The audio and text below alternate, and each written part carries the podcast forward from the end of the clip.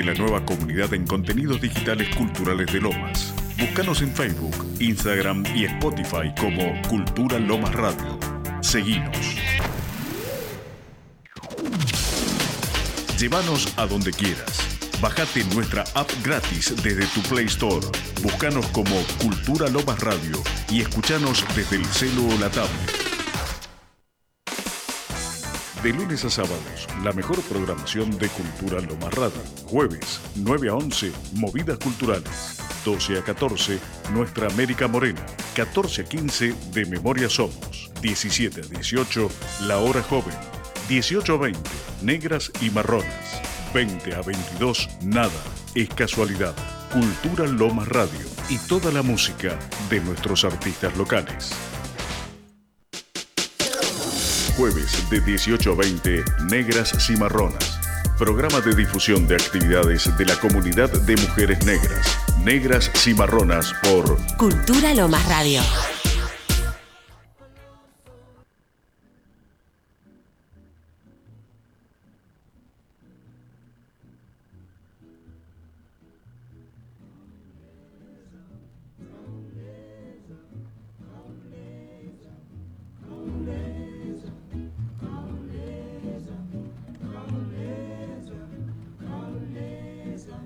¿Dónde estamos, las negras y marronas? Buenos días, Be Bueno, perdón, ya no sé ni en qué día estoy. Buenas tardes, Bere, ¿cómo estás? Buenas tardes. Muy bien, ¿y vos? Muy bien, acá, tratando de ponerle garra este, a estos días. Estos días de otoño, que se viene el frío. Exacto. Pero bueno, mes de mayo y es un mes con muchas eh, conmemoraciones, eh, con algunas este, celebraciones también, con eventos también. Pero bueno, ¿qué te parece, Gladys, si empezamos? Ah, pero me parece perfecto. Tenemos muchísimo material para el día de hoy. Exacto. Eh, han ocurrido muchos eventos y vienen un montón de eventos. ¿Y qué te parece si le hacemos un sentido homenaje a nuestro querido Bob Marley. Bob Marley? Sí, Sí, cómo no. que recientemente fue un aniversario del papá del reggae, o uno de los papás, en realidad eh, está Peter Tosh, digo, tenemos varios. Pero el más conocido en este país para mucha gente es este Bob Marley. Fue Bob Marley, sí. El 11 de mayo fue. El 11 de mayo de 1981. Exacto, fue el aniversario de su fallecimiento. Así es, Este, era un hombre joven que falleció de una enfermedad así es. en un momento que estaba muy este, reconocido en su carrera también y cuando estaba llevante- llevando adelante su mensaje cada vez este, a mayor cantidad de personas. Así ¿no? es. Un mensaje de paz Sí. y de compromiso social. Y de ¿no? compromiso social, sí, tal cual. Igual los detractores, que no sé si son tan detractores y todo lo demás, después de muerto, eh, como pasa con muchas otras celebridades, empezaron a decir que había sido un violento, etcétera, etcétera, ¿no? Eh, tuvo muchos hijos Sí. y todos los hijos, hijas, eh, son músicos y cantantes. Han heredado su talento de su alguna manera. talento, sí, sí. Bueno, vamos a escuchar un tema de él para abrir la tarde de hoy con un homenaje sentido a Bob Marley. Vamos a escuchar Buffalo Soldier.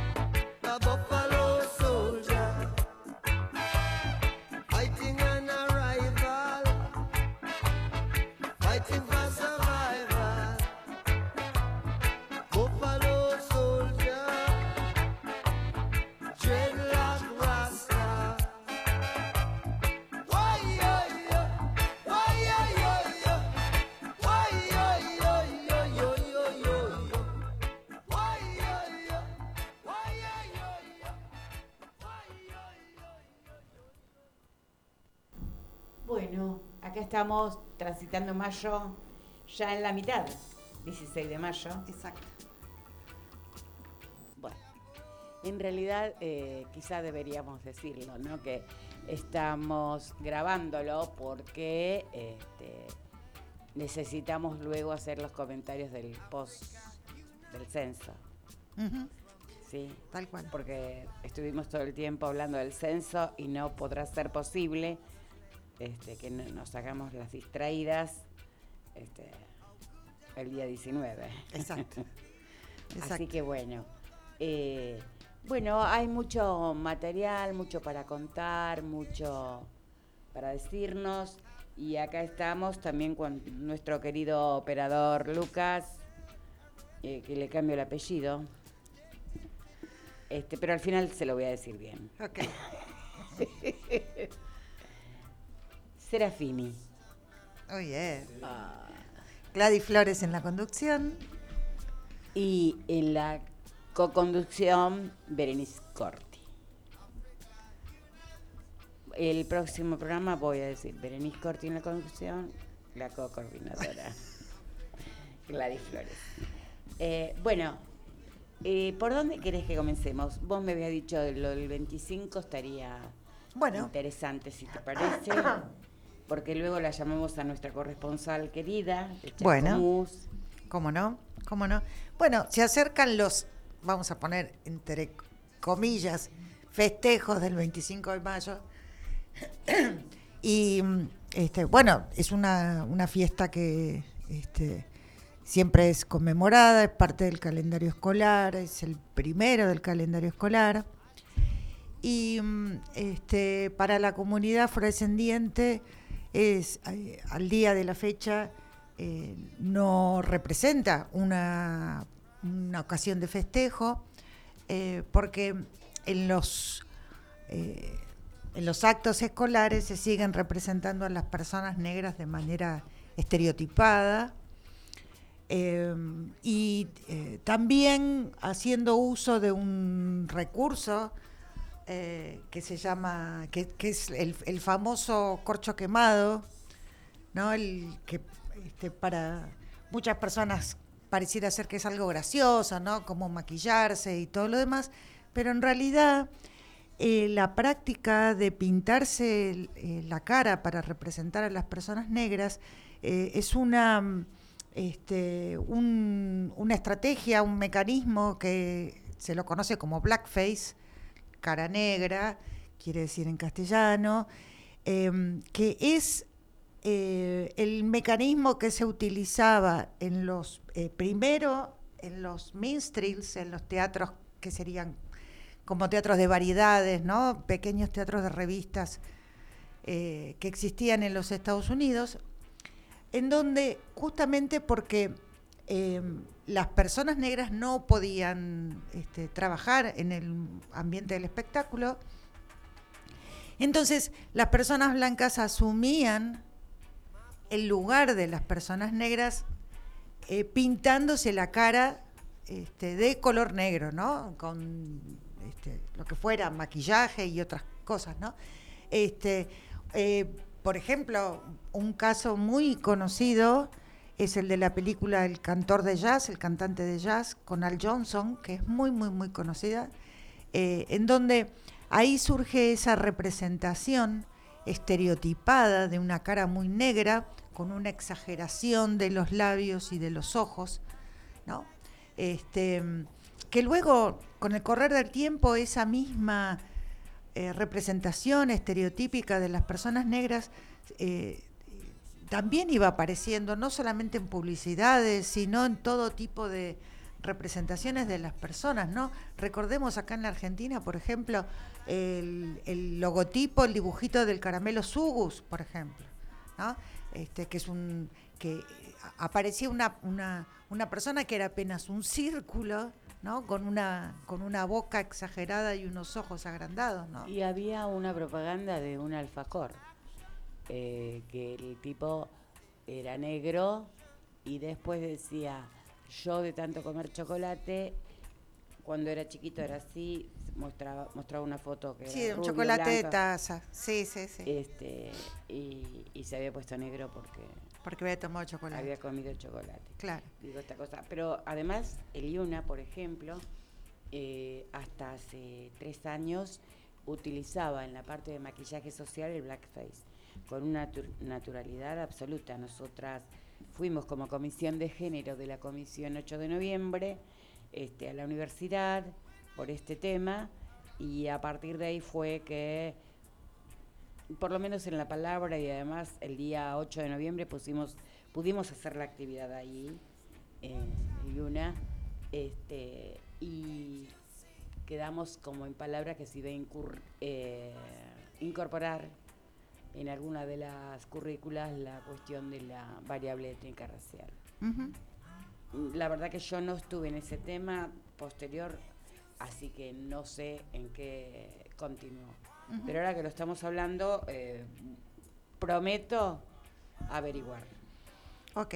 La cuestión es que esta práctica del blackface, que nosotros estamos conversando, que existió este, históricamente en las primeras representaciones coloniales sobre este, las personas esclavizadas, ¿no? O, la- o- o- o- o- o las personas que los colonizadores encontraban en África, ¿no?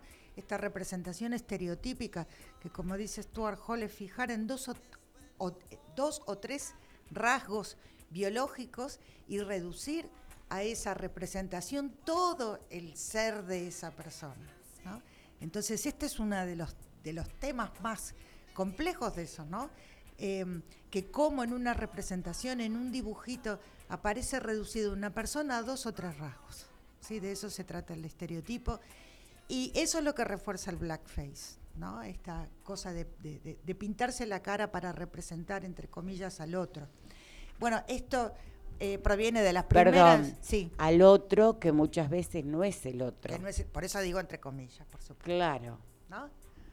Este, y em, bueno, eso aparece en las primeras, en las primeras publicidades, este, luego este, eh, en la industria cultural, con esto que decíamos muy fuertemente, bueno, aparece en el mundo del espectáculo, ¿no? En los ministriles, este, aparece en las películas y está como una práctica cotidiana, recurrente en la Argentina, su uso en los actos escolares del 25 de mayo, que este, de más está decir que es el único acto del calendario escolar en donde aparecen las personas negras. Entonces, cuando solamente aparecen ahí y aparecen estereotipadas y este, siendo este, representadas con este mecanismo colonial, este, racista, que simplifica, que estereotipa.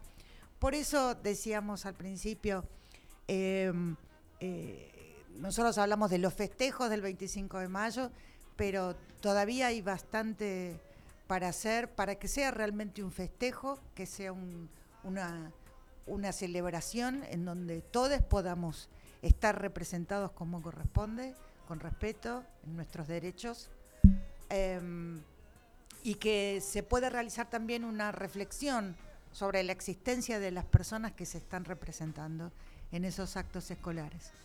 Así que- Maravilloso, porque inclusive quizá también podríamos hacer una reparación histórica con la connotación y denotación de lo que hoy consideramos pueblo. Porque si tenemos que revisar la historia, en ese tiempo nosotras y nosotros no éramos pueblo, ¿no?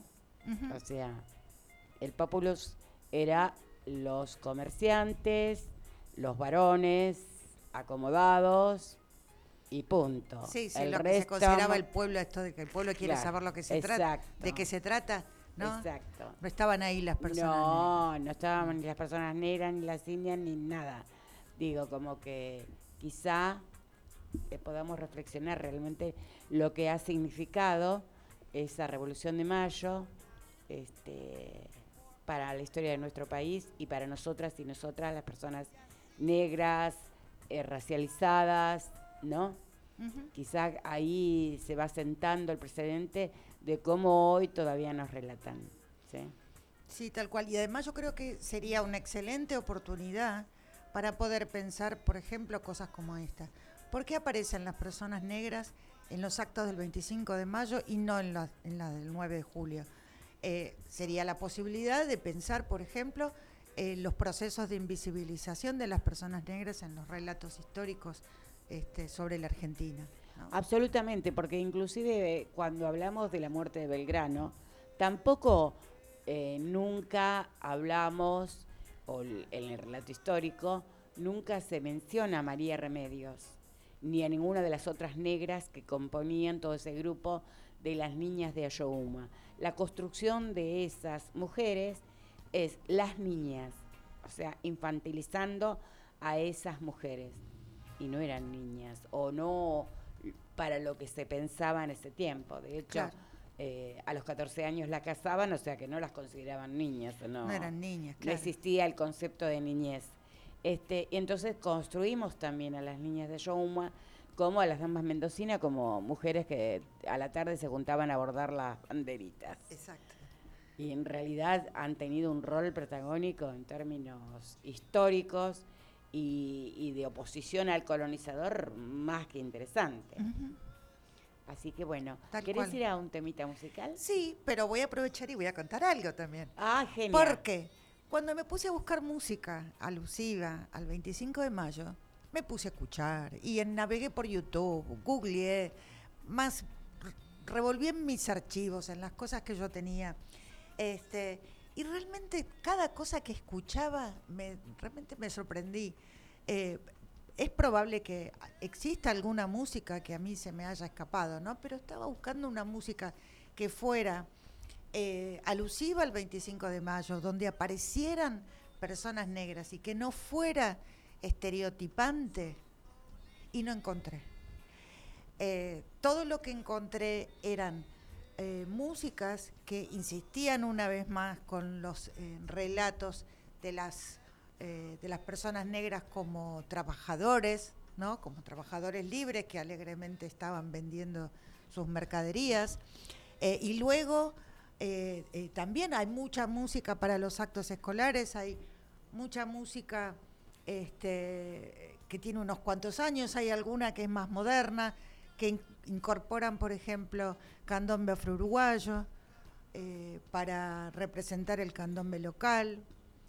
Eh, y también mucha música que habla de los pregones, ¿no? Perdón, justamente eso. Eh, en general la gente, el candombe más popularizado en Argentina es el candombe uruguayo. Inclusive hay gente que te discute que no existe candombe argentino. Deberíamos un día también hablar acerca de esta historia, de por qué es menos visibilizado el candombe argentino este, que el uruguayo. Sí. El uruguayo ha tenido una actitud eh, callejera, por eso es el que más se conoce. El candombe argentino es el candombe que se tocaba dentro de las casas. Que se tocaba dentro de y las se toca casas. sentado. Sí, también, pero si nosotros miramos un poco, esto lo, lo podemos charlar otro día y hacer como... Invitando a Carmen, que la tenemos ahí. Invitando a Carmen que nos puede contar. También que, bueno, mucho de este candombe argentino del que estamos hablando aparecía en la década del 40 y 50 en las películas, ¿no? Este, bueno, hay mucho para contar al respecto. Ay, Algún día lo, sí. lo vamos a hacer.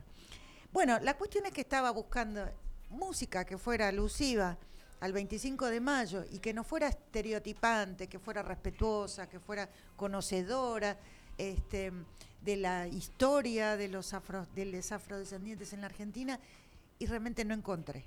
Entonces tomé la decisión de este, eh, traer algo que es alusiva y no, pero de una manera, este, digamos, no directa. Vayamos a escuchar directamente El Sol del 25 por Carlos Gardel. ¿Por qué? Porque es un gato. Y el, este, eh, tanto el gato como la chacarera y la cueca argentina, todas tienen relación con, lo, con esa música que es eh, reconocida como Qué afro, que es la zamacueca cuando peruana. Dijiste, cuando dijiste es un gato, yo dije, estás refiriéndote a Gardel, nos matan. No, no, no, no, no. Es un gato Sí, el, sí. ge- el estilo, Sí, el sí. género musical. Entonces, este, entiendo que aún de una manera indirecta, ¿sí?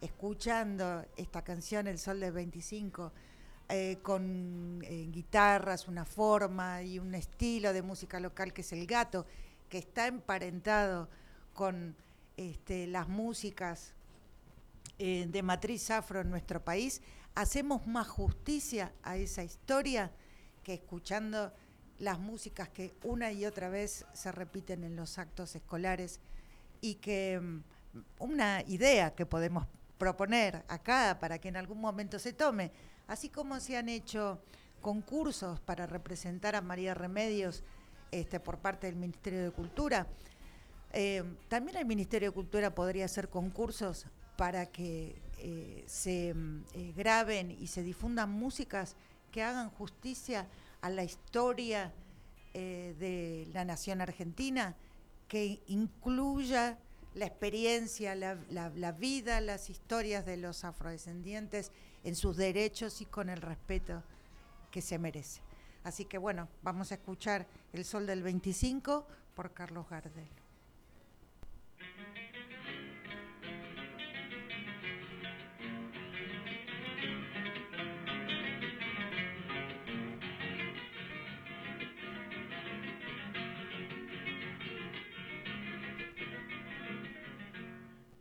Sol del 25 viene asomando, ya el sol del 25 viene asomando, y su luz del plata va reflejando, y su luz del plata va reflejando.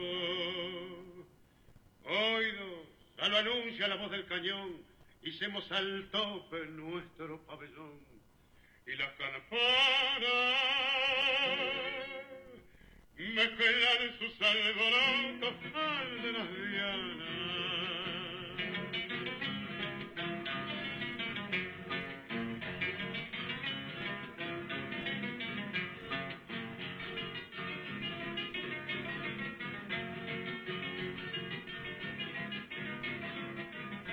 Viva la patria se oye y el clamoreo.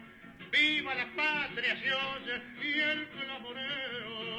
Inocente en la sangre cierto hormigueo, inocente en la sangre cierto hormigueo.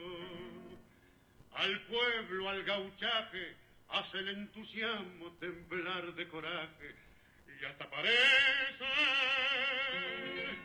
que la estatua de Belgrano se estremeciese.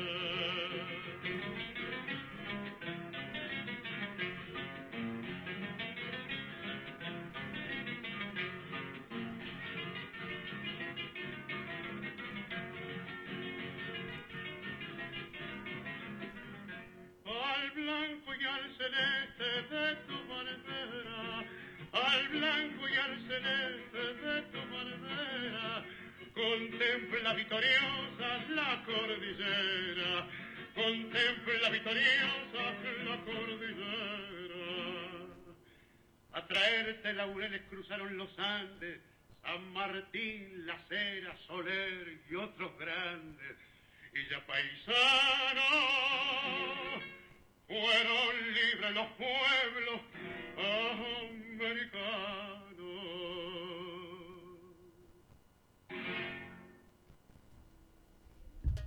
Bueno, ¿qué te pareció, Carlos Gardel? Ah. Hablando de la libertad y los pueblos. Maravilloso. La verdad que eh, cada programa aprendo mucho con vos, Bere, porque a mí ni se me habría ocurrido, seriamente lo digo, este Carlos Gardel. Y me asusté un poquito cuando dijiste es un gato. me dio así como una risa espontánea. Porque este, pensé que era un chascarrillo. Si lo hubiera No, dicho no, yo, no, claro. lo habría dicho como eso, ¿no? Claro, sí, sí, sí. Pero después como caí en dicen, la los, cuenta. como dicen los folcloristas, que dice, sí, vamos a tocar un gatito mimoso. ¿no? Y uno no sabe de qué está hablando. Tal cual, tal cual. tal cual. No, estábamos hablando del gato, este, la música, el, el género, el estilo folclórico. Em, a mí me emociona mucho Gardel. Este, por eso me, también me parecía, me gustaba traerlo, ¿no? Este, ese decir que tiene a mí me particularmente me, me emociona. Mira. Eh, no sé por qué, no sé de dónde vendrá. Será esa cosa de mis antepasados que eran, este, que andaban ahí por la provincia de Buenos Aires, este, como peones rurales y Ah, entonces, yo pensé que sería porque la ascendencia francesa. no, la verdad que por ese lado no. Este, pero es este repertorio así me, me- me gusta mucho este, este eh, repertorio campero, ¿no? De Carlos Gardel y está toda esta historia de los payadores, ¿no? Inclusive recordá el eufemismo, ¿no?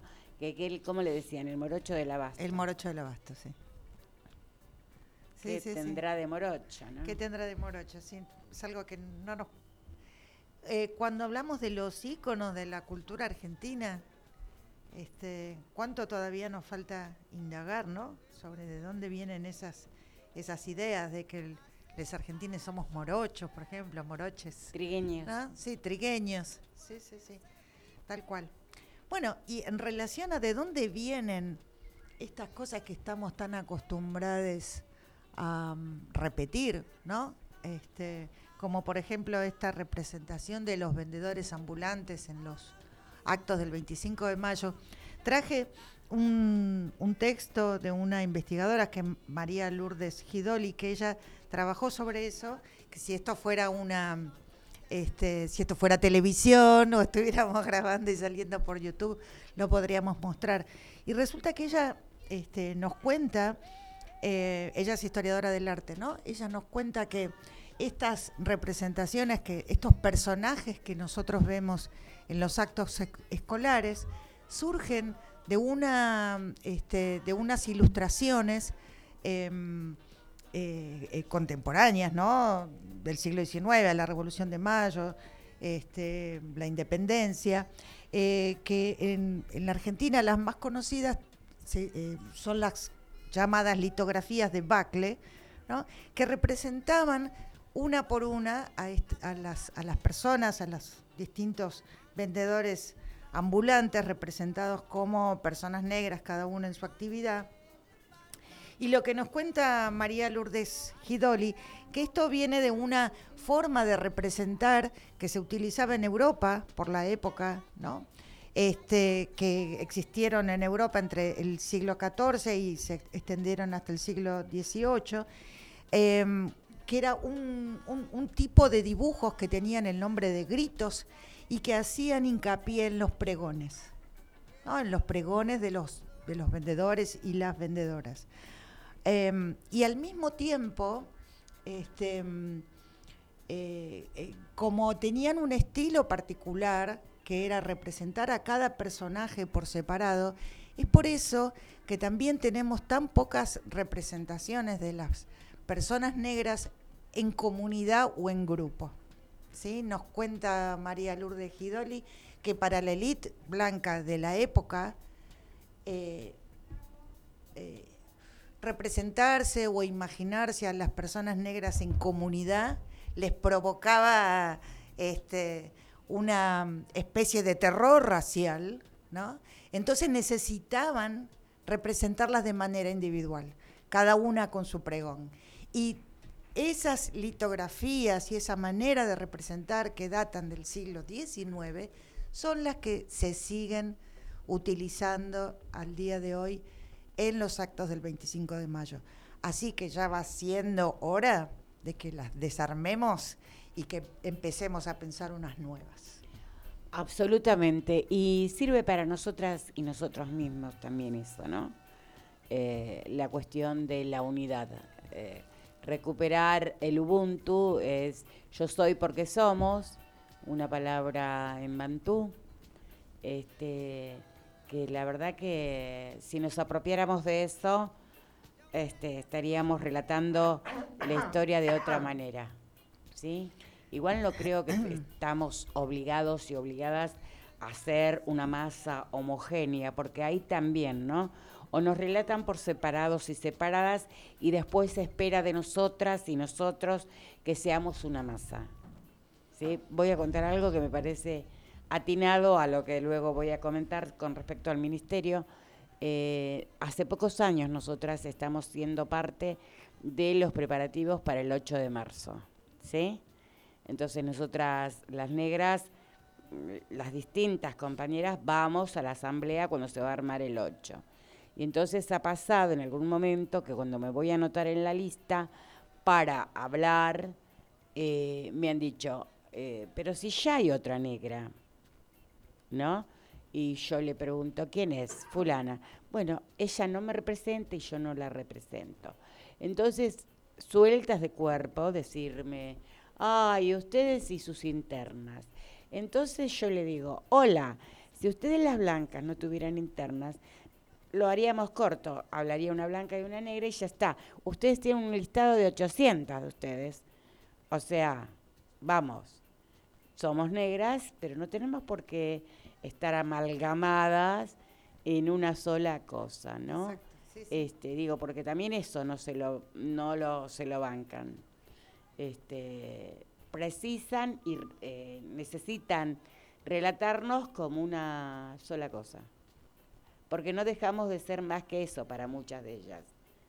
De hecho, insisto, en estos días eh, el ministerio, el, justamente el sábado, hizo un evento eh, del foro, lo voy a decir bien para que no quede este, fuera de foco, este, lo que se realizó en las facultades sociales, un foro donde se diseñaban, se iban a diseñar este, políticas y estrategias para dos años, de acá a dos años.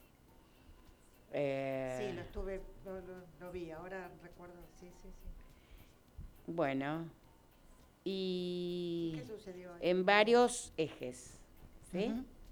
Y inclusive interseccionalidad, es una palabra que realmente en otro momento me gustaría que habláramos bastante de esto porque me parece que en una sola conversación no da. Este, e- e- los ejes que programaban, ¿sí? Es prevención, asistencia integral y protección de las violencias por motivos de género, fortalecimiento del acceso a la justicia e interseccionalidades, los cuales se detallan en un documento adjunto, ¿no?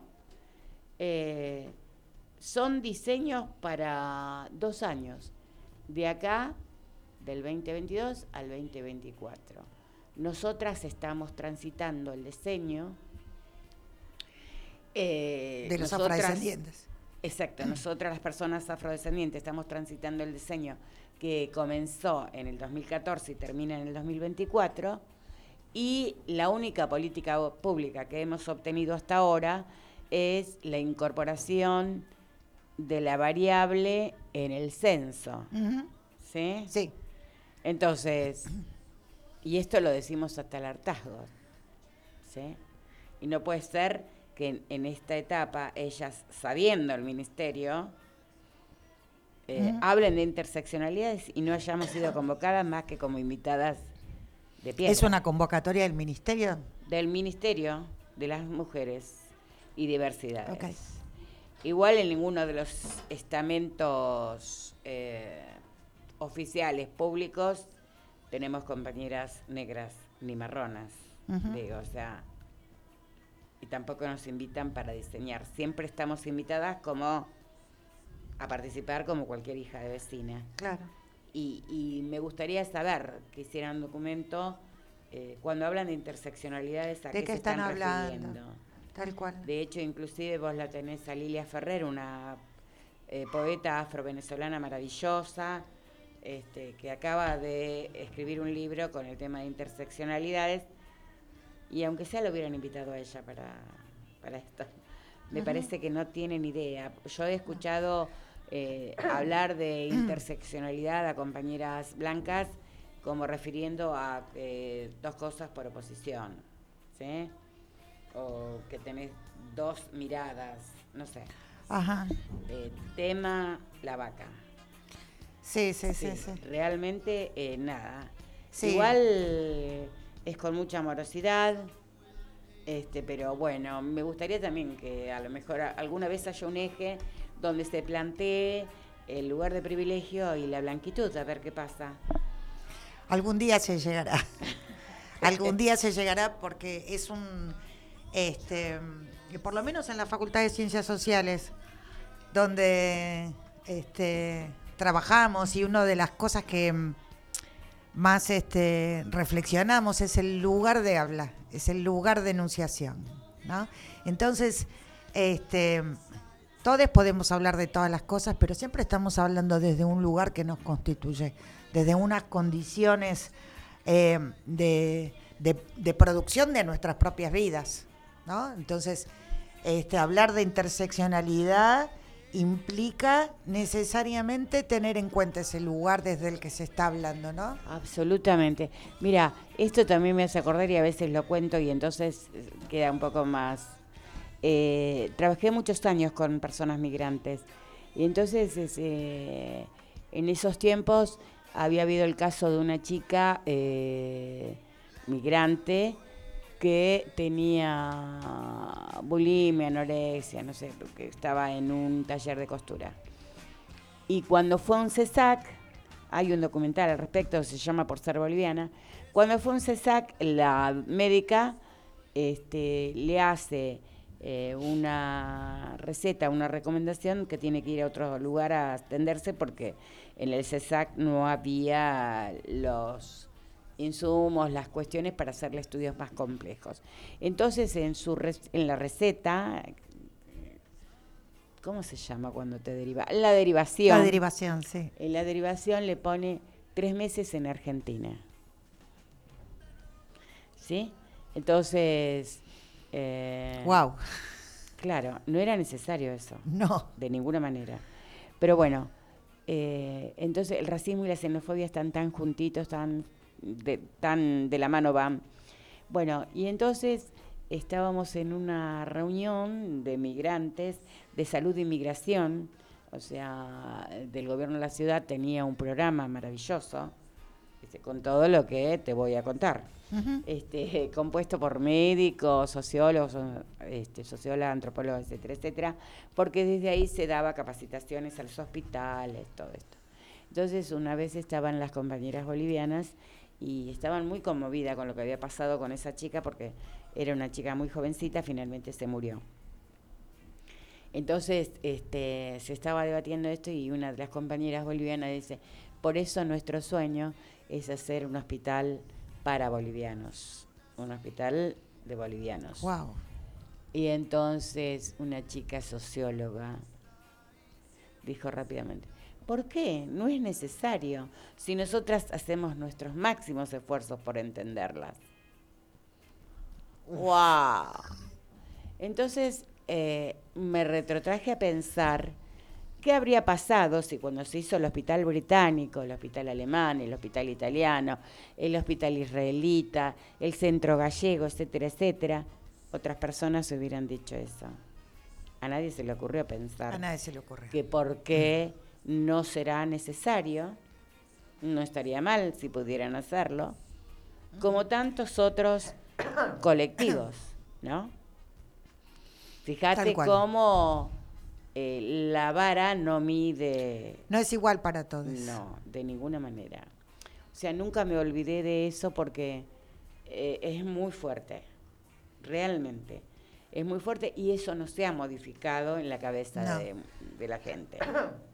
Por eso se trata, como decíamos hace un rato, también de pensar todo desde donde estamos hablando. Hay mucha gente que la tiene clara, las personas negras o de esa señora que estaba diciendo necesitamos, ojalá, nuestro sueño sería un hospital de bolivianes. Sabe justamente de dónde está hablando. Está hablando como una boliviana migrante, como una persona migrante en la Argentina. Y que sabe que necesita un lugar en donde pueda ser este, tratada, acogida, respetada como se merece. Este, pero las personas blancas en la Argentina, este, eh, también tenemos que pensar qué quiere decir blanco en la Argentina, ¿no? Es bastante complejo, ¿no? Porque hay muchas personas que seguramente se imaginan blancas y no lo son. Pero bueno, las personas que se consideran a sí mismas blancas, es eh, indispensable que empiecen a revisar desde dónde están hablando, porque ese lugar de la blanquedad, que es una construcción, es un lugar ficticio, ¿sí? Porque si no fuera ficticio, eh, pensaríamos que tiene algo que ver con nuestra biología, y yo estoy convencida que estas personas, sociólogas, antropólogas y todo, están convencidas de que la raza biológica no existe. Entonces lo que tienen que empezar a lo que se tiene que empezar a desarmar es este, justamente ese lugar de la blanquedad, ¿no? Este, ¿Desde dónde estamos hablando? Este, ¿Por qué pensamos a, este, a les bolivianes, a les afrodescendientes como personas otras que hay que entender y que hay que hacer el esfuerzo?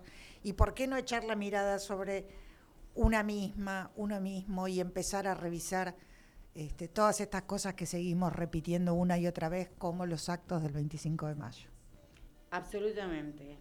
Y vos fíjate que a veces se dice desde aparente buena onda eh, esto, ¿no? Si nosotras hacemos el esfuerzo por comprender, nosotras te entendemos, si yo te incluyo, si te doy la palabra, si ustedes tienen la palabra, ¿sí? O sea, con absoluta impunidad. Sí, sí, sí. ¿no? Este, entonces, si vos reclamás, eh, aparece rápidamente. Ay, pero ustedes siempre están enojadas. Si somos todos iguales. No. Bueno, si hay alguien que le está dando la palabra a otra persona, entonces ya hay una relación que no es simétrica, ¿no es cierto? Entonces, esa persona que te está habilitando, cuando vos no encajás o no cumplís el rol que este, esa persona que te, que te habilita ve que lo que vos estás haciendo no encaja en ese rol, entonces se siente con el con la posibilidad de retirar eso que te dio o de cuestionar ese lugar que este, vos estás ocupando. ¿no? Entonces es muy cierto lo que vos decís, Gladys, ¿no? Cuando se habla de inclusión, ¿inclusión desde dónde? ¿Quién habilita la inclusión? ¿No? Porque esa habilitación siempre tiene reglas, ¿no? Debería ser así, debería ser de esta forma. ¿no? Debería ser así y, y es en el tiempo que te doy. Exacto. Y- Y, y, sí. tiene que ser una que represente a un montón de claro, gente. absolutamente esto. Y, y si no decís lo que yo espero que digas, también, ¿viste? Porque eh, el tema es que quieren una cosa muy adornada, muy con florecitas.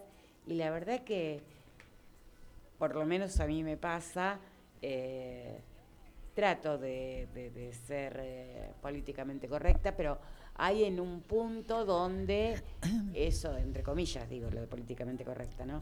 Hay en un punto donde eh, necesitamos poner sobre la mesa, o como otras dirían, ah, sí, está bueno que blanquees. ¿Sí? Sí. En vez de, eh, cuando vos decís, no, lo voy a poner sobre la mesa, es, sí, no, hay que blanquear. No. Y esta persona se supone que me da la palabra. Claro. Es tremendo, porque ahí al toque te das cuenta la impunidad. Y si se lo destacás, bueno, no jodas, no lo dije por mal. Digo, esa cosa, Sí, sí, sí. Yo pienso lo siguiente, Gladys. Pienso que mucha academia argentina ha comprado, este, y lo hablo desde ese lugar también, ¿no? Como docente universitaria, investigadora. Creo que mucha academia argentina compró también el discurso del multiculturalismo neoliberal, en donde este, pensamos que este, es muy linda la diversidad, es muy lindo ser multiculturales, que seamos todos diversos, distintos, mientras que no, este, lo iba a decir más brutamente, pero voy a tratar de ser más elegante, este, mientras no traigamos demasiados problemas. ¿no? ah, absolutamente. Este, y no hay ningún problema en la diversidad y no hay ningún problema en la diferencia. Pero eh, es. eh, yo lo que no entiendo es cómo, ¿no? Desde el lugar de la academia que se discute esta manera de- de pensar desde lo neoliberal y todo lo demás, ¿cómo no se comprende que cualquier diálogo desde la diferencia, que este, es lógico que suceda porque somos todos diferentes, necesariamente va a eh, traer tensiones que es necesario trabajar, conversar, ¿no? Y no esperar que esas tensiones o que las diferencias no existan, como esto que vos estás planteando, Gladys, ¿no? De que este, nos quieren de, de determinada manera, Así es, ¿no? edulcoradas. edulcoradas, sí, Sí. di- diversas, lindas y... Claro. ¿Viste esto de feos, sucios y malos? Claro. ¿No? Acá teníamos que ser lindas. Sí, sí, sí. Lindas, diversas, folclóricas, Claro, exóticas. exóticas, claro, Pintorescas. pintorescas. eh, adjetivos apelativos que a lo largo de mi vida, incluida hoy, Sí, obtengo. Pintoresca, exótica, sí, ¿sí? sí, sí, tal cual. Vos con esos rulos. No, Bueno, vos con tus tambores. Eso, vos con tus tambores. Vení, contanos algo de lo que haces con tus tambores. ¿no? Claro. Que está buenísimo, digamos, poder hacerlo, pero este. eh, Ustedes bailan lindo, no ¿eh? como, Todas no como ustedes. adorno, ¿no? Claro, todos ustedes tienen un ritmo. Claro, que lo tienen en la sangre. Sí, claro, obvio. Bueno, esto que estamos haciendo con Gladys, este, de hacer este ping-pong que surgió, estamos eh, recuperando, no, estamos este, recordando estereotipos. Que Sí, son parodiando. esas, parodiando. Exacto, el decir de otros hacia nosotras Exacto, eh, a lo largo de nuestras vidas, exacto. ¿sí? Este, como el otro, las otras, otras, todo el tiempo nos nombran. Así es. Y cuando una quiere moverse un poco de ese lugar, ay no, pero Sí, no, no. A otra vez con eso, Claro, otra vez con eso, otra vez. Sí. Sí, lo que haces es dividir el campo nacional y popular. Claro, tal cual, también. Tal cual. Bueno, vamos a escuchar un temita, ¿qué te parece, Gladys? Ah, sí, bárbaro. Este, traje un poco para compensar esto de la este, falta de una música alusiva y respetuosa, eh, alegórica al 25 de mayo, una canción de un músico argentino que se llamaba Juan Carlos Cáceres, que falleció hace muy pocos años, este, que él decía abiertamente que el tango es negro. Ah, mira. Este, tien- sacó varios, varios discos tiene uno que se llama Tango Negro. Este, y bueno, de uno de sus últimos discos vamos a escuchar una un, este, un candombe, sí, una milonga candombe que se llama Toca Tango. Mirá cómo te lleva una cosa. Eso de tango negro. Sí. Yo soy amiga de Pedro de Angola, un angolano justamente, pero que vive en Francia, que hizo el documental Ah, sí, lo he visto, lo he visto. Tango Negro. Bueno, y creo que en ese documental lo entrevista Juan Carlos Cáceres. Claro. Porque él vivía en Francia, porque con su manera de entender la música acá, acá no tenía cómo sobrevivir y se fue. allá. Así es. Por eso, eh, el director de ese documental, que es Don Pedro, Sí, lo entrevistó Juan Carlos. Sí. Creo recordar que así fue. Lo, lo vamos a checar. Sí, sí, sí. sí. Bueno, vamos a escucharlo a Juan Carlos Cáceres, Cáceres con esa voz aguardentosa Ay. que me encanta.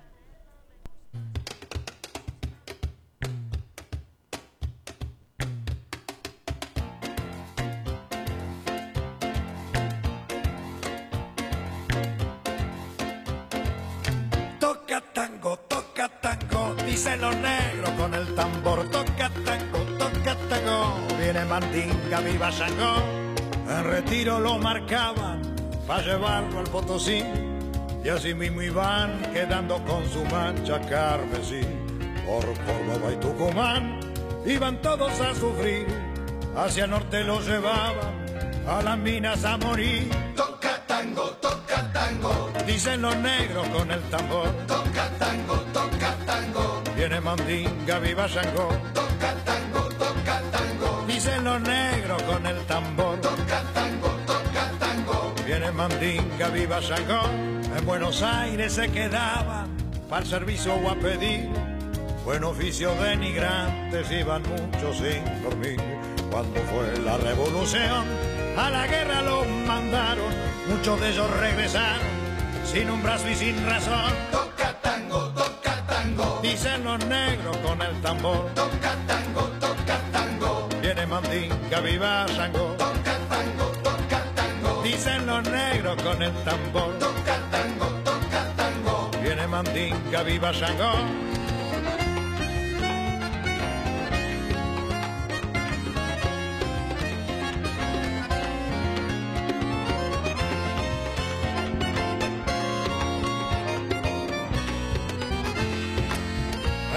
negro tocaba el cuero para olvidarse de sus penas o reírse de su suerte cantombeando sin problemas. El negro tuvo su gloria cuando vino Juan Manuel, pero le duró muy poco porque todo se fue con él. Toca tango, toca tango, dicen los negros con el tambor. Toca tango, toca tango, viene Mandinga, viva Shango. Toca tango, toca tango, dicen los negros con el tambor. Toca tango, toca tango, viene Mandinga, viva Shango.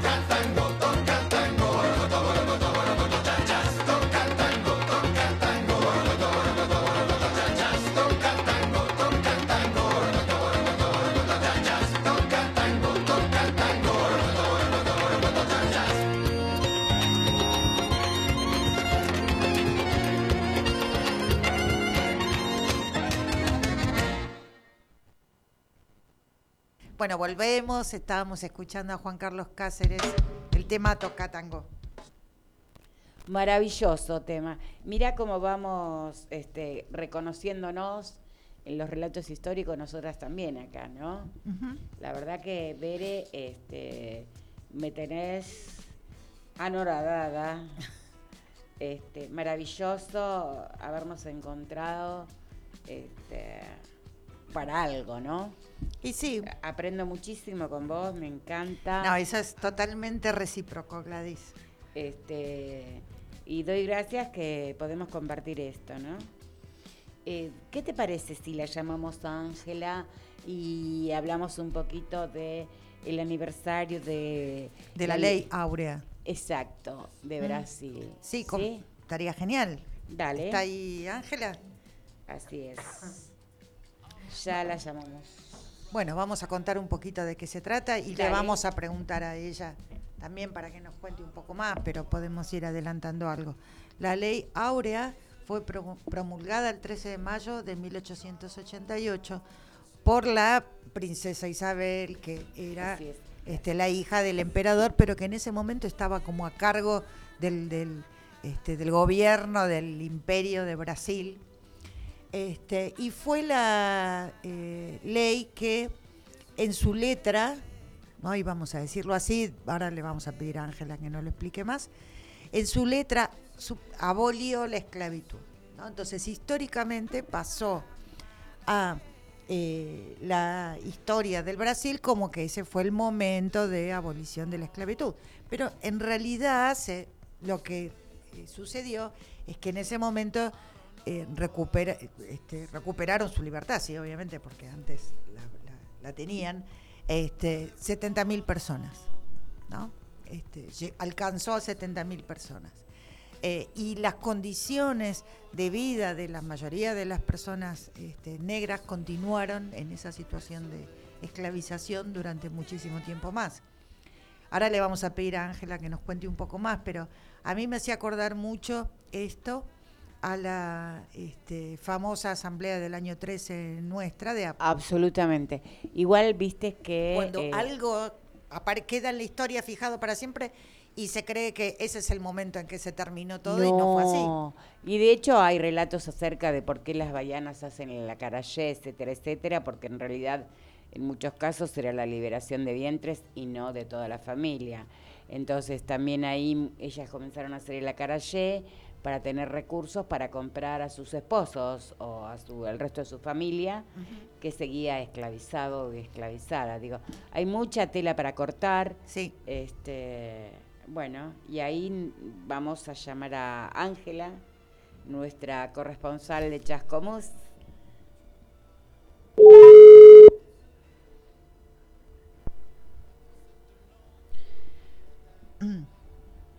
Bueno, la cuestión es que esa, asa- Hola Ángela.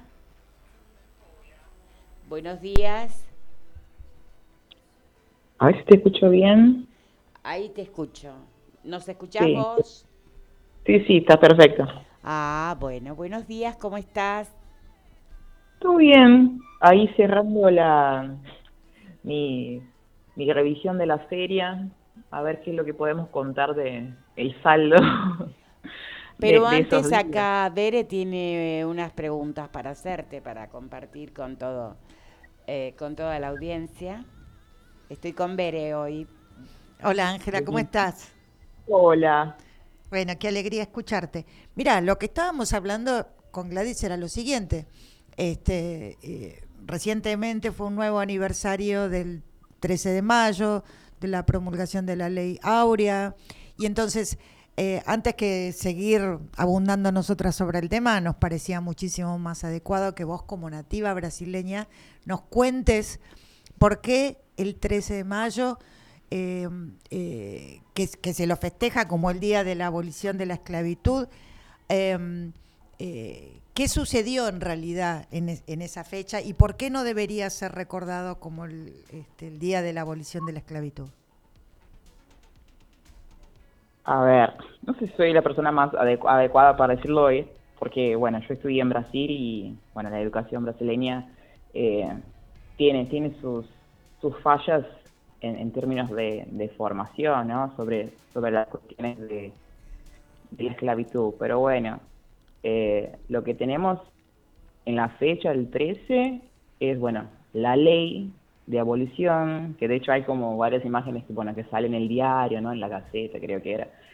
Eh, pero en términos de ley, bueno, sabemos en Latinoamérica que las leyes no son eh, necesariamente eh, algo que se aplica, ¿no? Entonces tenemos una, una debilidad con, con la aplicación y con, digamos, el, el sostenimiento ¿no? de, de lo que podría llegar a ser una, una ley áurea eh, que está bueno firmada ahí por la princesa Isabel y tiene toda esa cuestión de, de alabar la figura de la princesa y todo eso.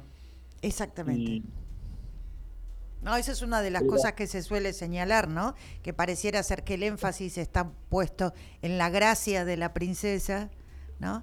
Y no este, en el, eh, ni en las luchas y en las resistencias de los pueblos negros en Brasil este, en esa época, este, ni tampoco en las, en las, en las condiciones este, eh, terribles a las que se estaba refiriendo, ¿no? Por eso es como que siempre este, la historiografía brasileña hizo hincapié en la figura de la princesa, ¿no? De hecho, ayer un montón de gente posteó acerca de la figura de la princesa.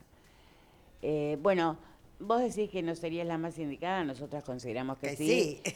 porque sos nuestra compañera, hermana, amiga este, de Negras y Marronas, justamente. Y, y está bueno mm, seguir aprendiendo eh, en esto de cómo buscamos las palabras. Las seguimos buscando, Ángela. este, bueno, y no queríamos dejar pasar, ya que hablábamos con vos, este día este, tan significativo de alguna manera, si querés, en la historia también de Brasil y, so- y de Latinoamérica, obviamente, ¿no? Sí, sí. ¿Sabes qué? Si pueden buscar después, hay una canción, porque me acordé de esto, que justo se llama 14 de mayo. Es de Lazo Matumbi, que es un cantante brasileño. es Escucha, que mirá cómo se nota que estamos en sintonía. Berenice la tiene. Buenísimo, porque Programada justamente para habla de ahora. La que es- tenía pro- programada, mirá. Sí, sí, tal ¿Qué es cual. lo que sucede el 14 de mayo, no? El día 14 de mayo, Creo. que la persona que, que fue esclavizada sin ninguna clase de indemnización, sin tener documentos, sin tener dónde ir, bueno, es libre. ¿Qué haces con eso? Es como Así es. esa, ese cuestionamiento, ¿no? Así es. Gracias por tus palabras, Ángela, hermosa, nuestra corresponsal chascomunense. Pero bueno, también nos ibas a contar algo de la feria. Queremos aprovecharte para todo, nosotras. Perfecto, ¿no? Estoy, estoy. ¿Cuánto tiempo tengo? Para- ¿Cinco minutos? A ver. eh, y tenés unos 10 minutos en Ah, total. lindo. Bueno, entonces, eh, sigo contando de mi experiencia en la feria. Eh, primero, más que nada, ¿qué es lo que traje de la feria? En términos materiales. Eh, por un lado, pasé en el primer día eh, para aprovechar mis descuentos de profesional, porque para algo me tiene que servir, ser licenciada. Pasé por la por el stand donde está Sudestada, que es de Loma de Zamora, ¿no? Y me traje el librito, el poemario de Esther Pineda, que se llama Resentida, que lo sacaron creo que fue en, en pandemia. Sí, lo tengo. Y está muy lindo. Es una edición que, que tiene, o acaso el destino, una, una, nen- una nena negra en la portada, entonces por eso me lo traje. Eh, ¿Qué más me traje? Me traje un libro infantil para, para seguir investigando, que se llama La barca de Dondú, que tiene algo sobre los colores de piel, así que me interesó, todavía no lo miré con mucho detalle, pues lo cuento. Y me traje, va, un, un obsequio que me regaló Amauti Jaguar, que es eh, Canciones desde el fin del mundo, de Julián Ortiz Ruano, que también es poemario, hermoso, artesanal. Eh, y tengo unos préstamos de Malungo que estuvimos paseando, mirando a ver qué encontrábamos y la verdad que lo- mi presupuesto no llegaba para tanto, así que traje préstamos.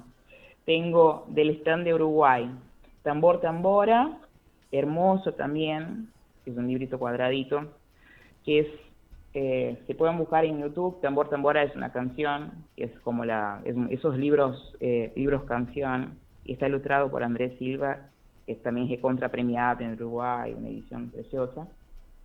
Y me traje eh, Freedom, que es la historia de Harriet Tubman eh, y la red de liberación de esclavos, que también es una edición importada gigante, que habla de, de Harriet, que es una abolicionista de Estados Unidos, que estuvo con ese tema de las redes eh, subterráneas de liberación entre el sur y el norte de Estados Unidos. Una locura hermosa. Maravilloso. Y escúchame, ¿cuándo te tendremos por acá? Yo espero que por, para el mes que viene, porque estoy todavía con actividades acá organizando, que calculando los temas de, de horario y producción, pero nada, creo que se vienen cosas muy lindas. Bueno, Y- contanos, a ver, en, en qué te podemos este, arrimar una leñita de ir, a lo mejor en algún momento. Este, y bueno, sumar. No, yo ahora estoy cursando con, con Melissa Camilleri, viste que fue nuestra mm, Ay, sí. nuestra ampliadora en, en la actividad que hicimos el, el lunes pasado, el, el 9, en la rumba de ¿Ya mujeres comenzó eso? Y sí, pero ahora tenemos los feriados, el, por el tema, bueno, de, del 11 y el 25, y después arranca eh, a full hasta no sé cuántos días, yo no, no, no tengo presente el, el cronograma, pero hay un montón de, de, de escritoras afro para leer y, y estoy un poco inmersa en, es- en ese proceso. Porque ella es me profe olvidé, de- había de recibido la invitación. Norteamericana, ¿no? Entonces como va por ese lado. Me olvidé de inscribirme. Había recibido la invitación. Seguramente te puedes sumar, es cuestión de, de entrar al, Al link. al link, sí. Bueno, qué maravilloso. Bueno, sigamos en contacto, Ángela. ¿eh? Eh, cada jueves te iremos llamando y cuando vos digas, vengan, allá Vamos. vamos. Perfecto, gracias. ¿Eh? ¿Sí? ¿Te parece? Sí, Perfecto, sí. Bueno, te agradecemos como siempre que estés al pie del cañón con nosotras, este, sumando calorcito. Y bueno, y la próxima prepárate porque así nos lees eh, poesía. Sí, Ángela, porque además hemos visto en las redes que Ay, estabas, hemos visto en las redes que estabas en un stand de la Feria del Libro leyendo poesía negra. Entonces, este, estaría genial que nos, este, o que nos leas algo de eso, que nos cuentes un poco más sobre cuál fue la experiencia de la lectura de poesía negra, lo que tengas ganas. La otra vez nos hablaste de la poeta que, que leíste, ¿no? Claro, sí. Bueno, pero ¿leíste cuántos poemas? ¿Uno solo o dos? No, leí dos. Sí, era muy poco tiempo, sí, eran como 45 minutos, 50 como mucho. ¿Y cómo te Y sentiste, sí. Ángela, acompañada con esas compañeras? ¿Cómo? ¿Cómo te sentiste? Bien, fue una experiencia novedosa. Yo estaba bastante tratando de, ver por qué estaba ahí, ¿no? Pero me, sentí invitada por, por, la, por la poesía y, y por la por la descubierta de, de Virginia Brindis de Salas, que yo dije, o sea, sí. Si no, si no lo digo, nadie lo va a decir, entonces capaz soy necesaria en ese espacio, ¿no? Absolutamente. Este, yo había sido convidada y vamos a estar juntas. Este, Sí. pero tenía el seminario para el doctorado de educación de Bahía, este, justamente de educación y los cuerpos. Y si de cuerpos se trata, Ahí vamos. ahí voy. Aquí está. Este, y para colmo era a la misma hora. Sí, Este, pero bueno, ya haremos la experiencia. La verdad que en las fotos estás maravillosa. Este, nadie diría. En, en términos de lecturas, me haces acordar algo, que a la mañana, el 25 de ahora, mayo, Sí.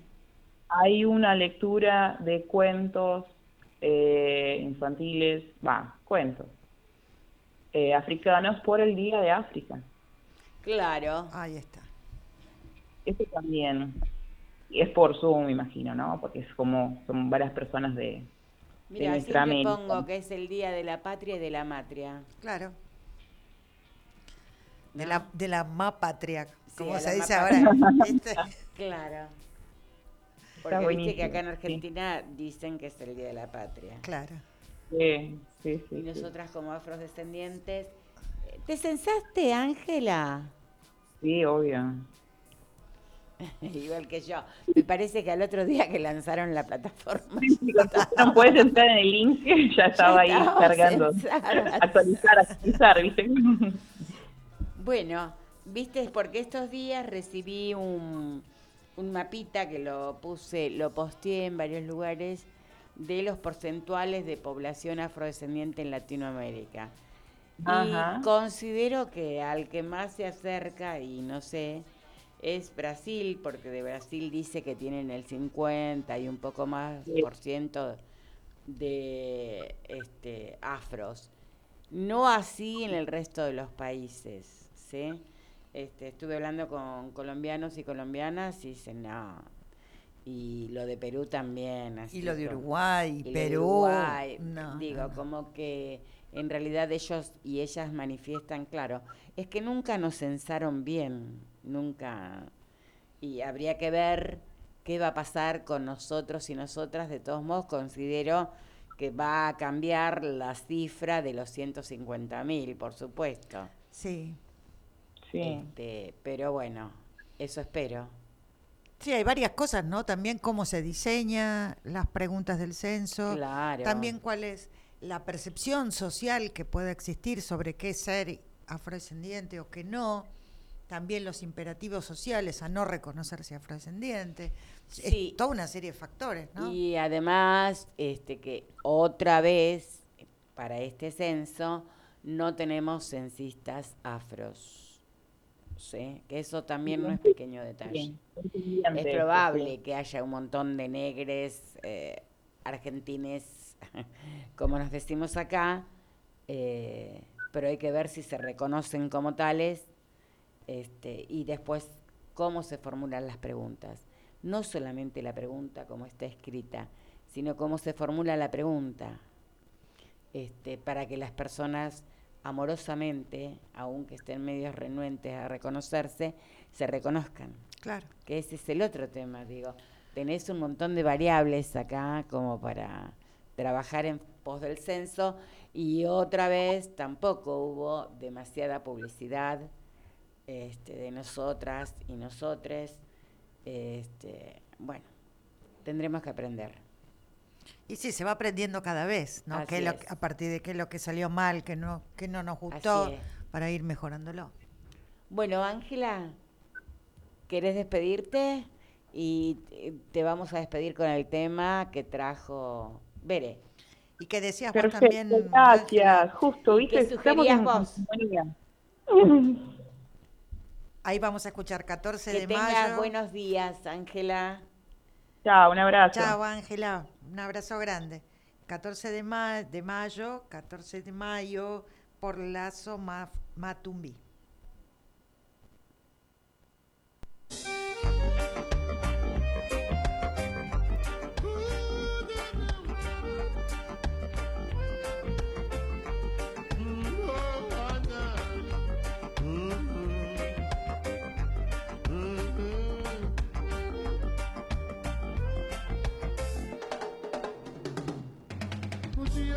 12 de maio eu saí por aí.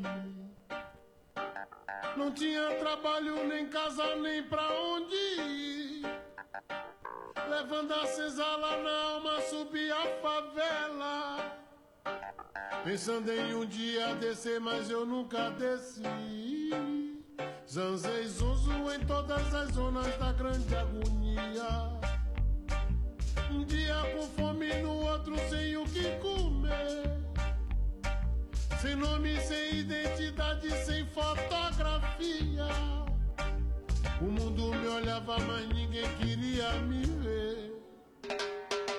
No dia 14 de maio, ninguém me deu bola. Eu tive que ser bom de bala pra sobreviver. Nenhuma lição, Pensaram que poderiam me fazer perder. Mas minha alma resiste, o meu corpo é de luta. Eu sei o que é bom e o que é bom também deve ser meu. A coisa mais certa tem que ser a coisa mais justa. Eu sou o que sou, pois agora eu sei quem sou eu.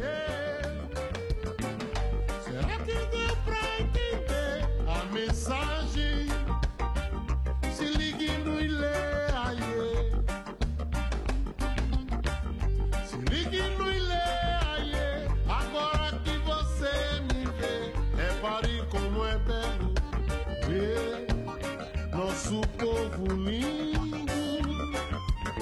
Repare que é o maior prazer. Bom pra mim, bom pra você. Estou de olho aberto. Olha, moço, fique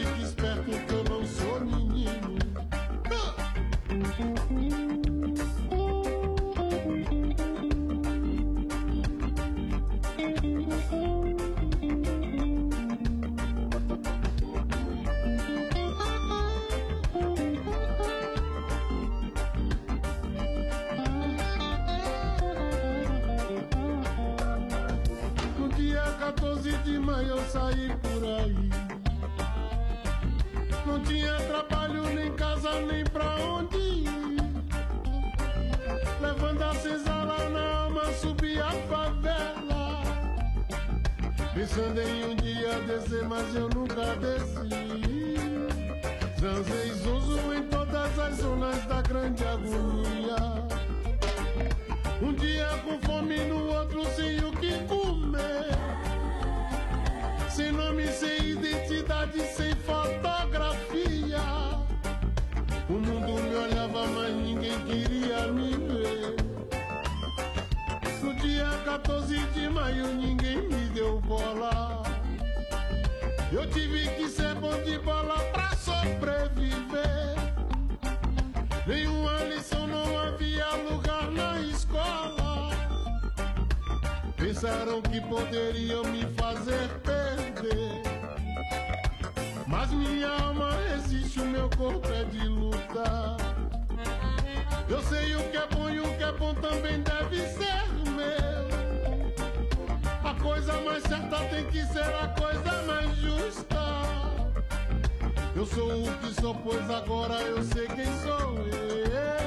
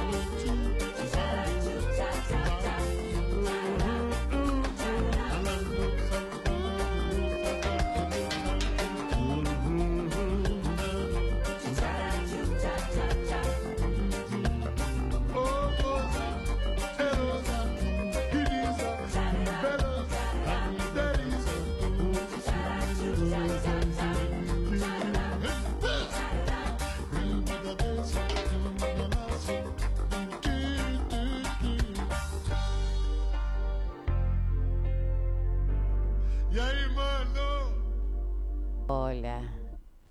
Acá tenemos la visita de Maximiliano Ibarra, afro-guaraní, secretario de la Escuela de Arte, este, que están preparando un evento sumamente interesante y necesario. Eh, nos estamos acomodando. Sí, porque tenemos poquitos micrófonos. Sí, Entonces sí. estamos acomodando. Este, está un poco como tímido, pero bueno. En la semana del censo y en el mes de mayo, tan significativo para nosotras y nosotres, este, está bueno. Es causalidad vino de, no sé, ¿qué estás haciendo acá? Buenos días. Nomás de una me, me mataste. Y bueno, somos así. ¿Qué le vas a hacer? es.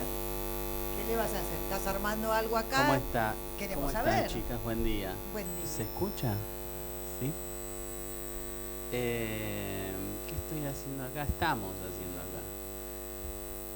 Estamos recibiendo obras para una muestra que va a ser, em, como ya dijo acá Gladys, secretario de la Escuela Municipal de Artes Visuales, es un profesorado y vamos a hacer la entrega de medallas eh, y una muestra de egresados y egresadas del año 2020-2021. Claro, hay que recuperar todo lo que... Hay que recuperar un poco de tiempo, recuperar un poco de vínculo, hay que recuperar alguna, algún tipo de reparación tenemos que hacer. Eh, e inclusive una de las cuestiones importantes es que eh, había títulos que no tenían resolución. Cuatro años macrista, dos años de pandemia. había títulos que no tenían. Allá están las tres compañeras, Karina, Meku, que, que estuvieron en el armado. Mira, ahí tenés una compañerita, Em, bueno, no había resoluciones de títulos, así que teníamos eh, problemas con dos orientaciones. Tenemos tres, orientaciones en el profesorado y había dos que no tenían resolución, así que les impedía titularizar a, nuestros egresados y bueno, este año se pudo sacar esas resoluciones y bueno, cargar títulos a los pavotes y empezaron a salir por suerte. Así que el 19 eh, vamos a armar una muestra y vamos a tener la entrega de medallas y diplomas como, como se merece. Así que ahora estábamos recibiendo obras, vamos a recibir, estuvimos ahora y después vamos a recibir a la tarde y a la tarde vamos a, a montar la muestra. Y acá en el... En el foyer, sí, Sí. se llama foyer esto.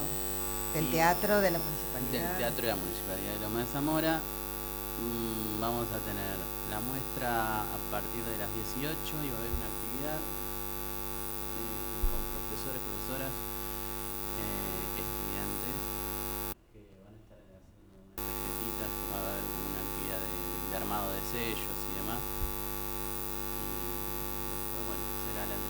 y después de la entrega de medallas será la inauguración oficial de la muestra de egresados y egresadas 2020-2021. Eh, Y escúchame, ¿cómo vivís esto de ser afro, indígena, estar en una escuela de arte que se supone casi siempre elitista? Como Bere nos trajo todo el tema de las ilustraciones, etcétera, etcétera, ¿no? Sí, creo que igual eh, en general, a, veces no me gusta generalizar, pero bueno, no, no- no es que me ven como afroindígena, me ven evidentemente como, como, como un negro, como un marrón, como no sé, Morocho como Argentina. un representante de, de la clase popular, ¿no? Claro. No, no, no, no, no me dicen sos afroindígena. Es que la gente no te nombra, si te nombra negro de mierda, no. negro, Sí, sí, bueno. etcétera, etcétera. Sí, sí, yo, yo, es... eh, yo lo noto en las miradas, ¿viste? Me parece que la, la- la- la mirada dice mucho. No me lo dicen con palabras, pero se, sí lo percibo. Eh, algunos, alguna vez me han dicho que soy como hipersensible a, a- a la cuestión de, de clase, pero, pero sí lo percibo. ¿Cómo lo percibo cuando entro a un lugar de ropa o cuando lo percibo cuando, no sé, caminando detrás de alguna señora o en un ascensor? Tal cual. digamos, eso lo percibís. O, como cuando te o pasó en el cuando- subte. o como me pasó en el subte, o cuando entras, qué sé yo, a un lugar de ropa copada y encima a mí me gusta empilchar y, y te mirando. ¿Cómo se te ocurre? ¿Cómo se te ocurre ¿Cómo se te va a ocurrir? algo acá? Claro, bueno. Eh, nada, se percibe de esa forma. Y en, en el lugar que me toca estar también eh, lo percibo también a veces de esa forma. Y, pero por suerte también hay compañeros y compañeras que, que no sé si festejan, pero como bienvenido sea. Claro, la cuestión de la representatividad es necesaria, la representatividad de nosotros y nosotras en distintos ámbitos, porque también eso es, puede pasar que duden de tu título, que duden de tu expertise. Por ejemplo, días pasados, eh, con ese hecho que ocurrió de racismo con Lola, Dafne Joseph, una médica haitiana que lleva muchos años viviendo acá, este, a la hora de gritarle que era una negra sucia, entre otras cosas, este, hasta inclusive compañeras médicas de ella le dijeron, y andás a ver si sos médica realmente, ¿no? O sea, digo, cuestionando el, el- la expertise de la persona, ¿no? O sea, de las chicas o de los hombres, este, y quizá, como dicen algunos, si somos negros, indígenas, es robado, prestado o regalado. ¿sí? Sí, supongo que- que- acá hay un montón de, De de niñez. chicos de, de- de CPI.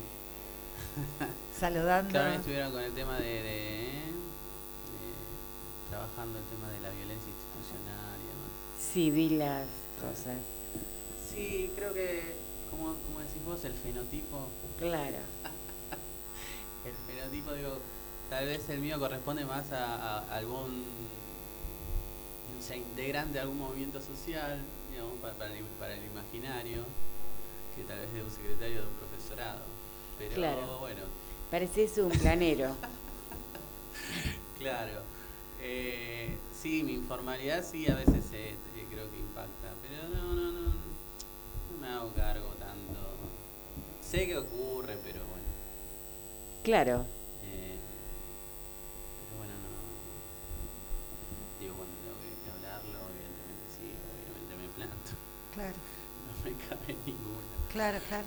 Pero, pero tampoco tengo que ir aclarando cada rato, digo. No, claro. Pero, cuando Pero se tenés- plantea, se ha planteado, he tenido alguna situación, eh, pero bueno, lo he discutido en su momento.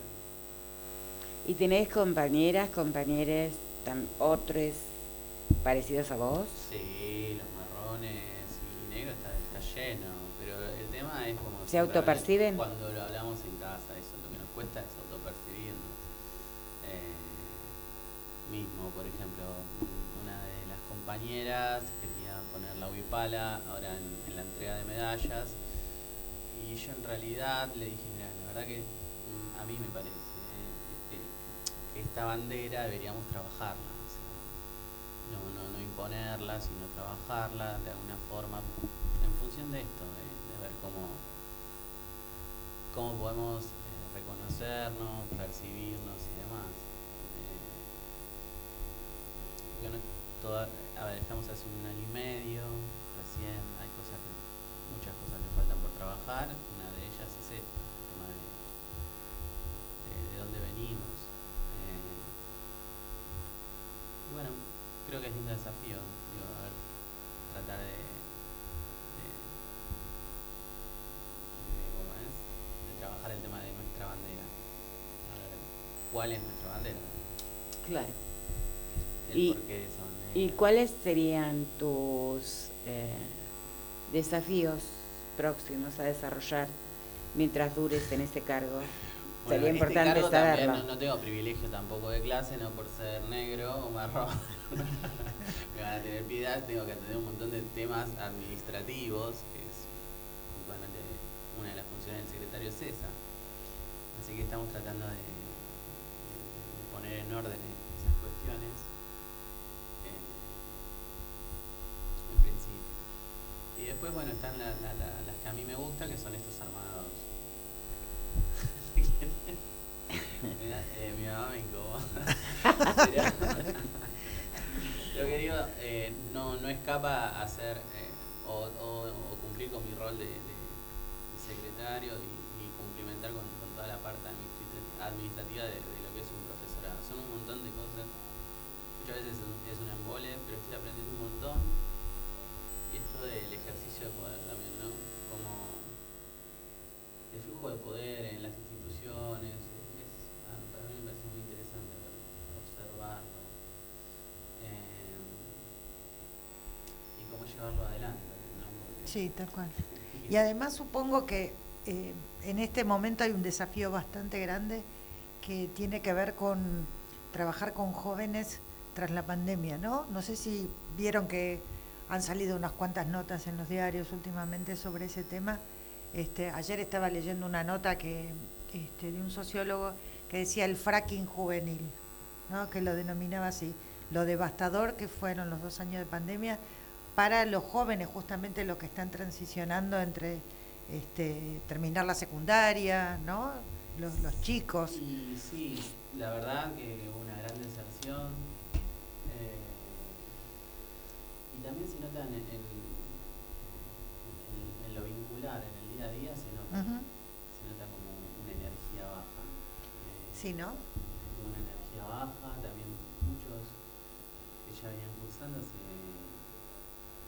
se, se- se habían armado una estructura para sobrevivir a la pandemia, laburo, por ejemplo, eh, que el sistema bimodal se los permitía y ahora al tener digamos, la, presencialidad, la presencialidad absoluta es como que Hay que, hubo que redefinir todo de vuelta rápidamente.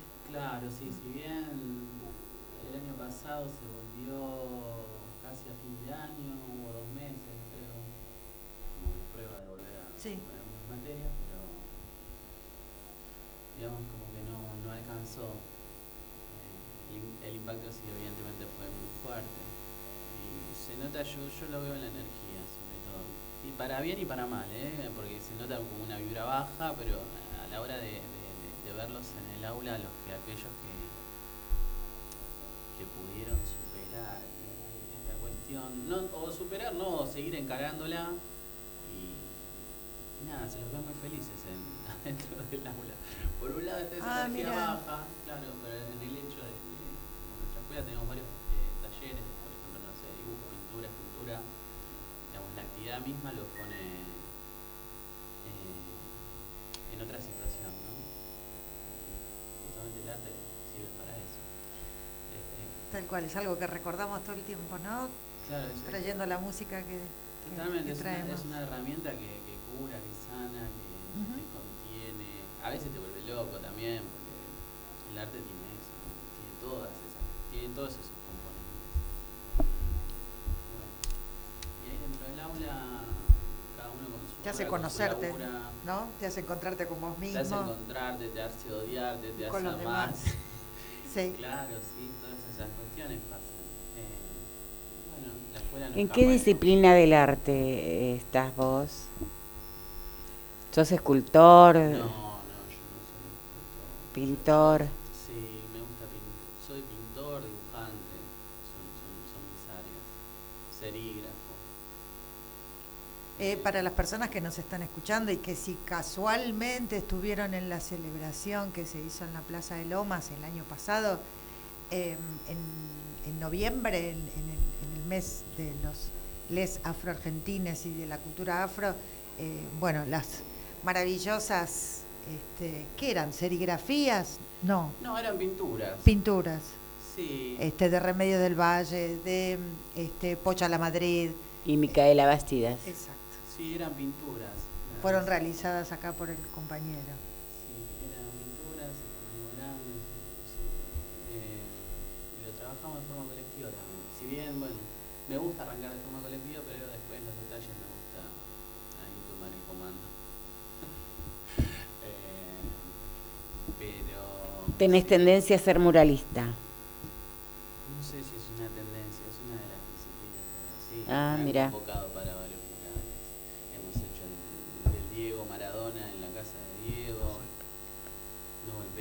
La mesa no.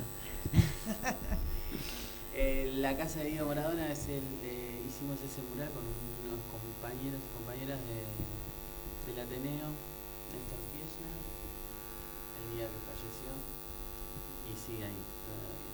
Lo que, no, lo que es raro porque es una pared llena de humedad y estaba pintada con cal y demás, todavía hacía, digamos, Bueno, vaya a saber. sigue ahí esa pintura. No tiene las mejores condiciones la casa, la casa natal de Diego Maradona. Sí, sí. Ahí donde está, donde podemos eh, hacerle un homenaje con otra técnica, otra disciplina. Si bien es muralismo, pero bueno, utilizamos una técnica que se llama stencil y bueno, nada, está ahí. Ya que tenemos el privilegio que nos visites, eh, ¿con qué nos musicalizarías, por ejemplo? Tira un tema y lo busca Lucas o lo pone Dere. Dale, Algo que te guste a vos. claro. Así como para Lo que ilustrar sea. todo esto que nos acabas de contar. pero va- vamos a cortar tal vez el, ¿cómo es? El de, eh, no sé, con la línea que venían ustedes. No, no importa. Eh, nosotras somos así. ¿Qué tiene internet? Sí, Yo sí, ella sí. tiene Ah, internet. Bueno, ahí, ahí estoy escuchando a un, a un afroamericano, porque yo,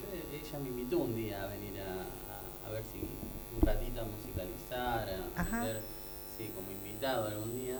Y yo decía que escucho mucho afroamericano. Bueno, hay uno que se llama More More, a ver, busca. ¿Así tal cual? More More, Sí. está. Hay otra que se llama, a ver, Elegí el que in- quieras. Con inglés soy malísimo. Pero elegís el que te gusta. Outside se llama el tema. A ver si lo puedes escribir, este es el tema no de los más escuchados, pero que más me. Outside. Sí.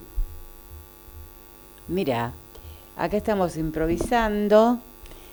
Les invitarles, además, este, pueden pasar su música. Ahí está. Bueno, este. Bueno, escuchamos entonces a Mormor, después nos contás Dale. de qué se trata.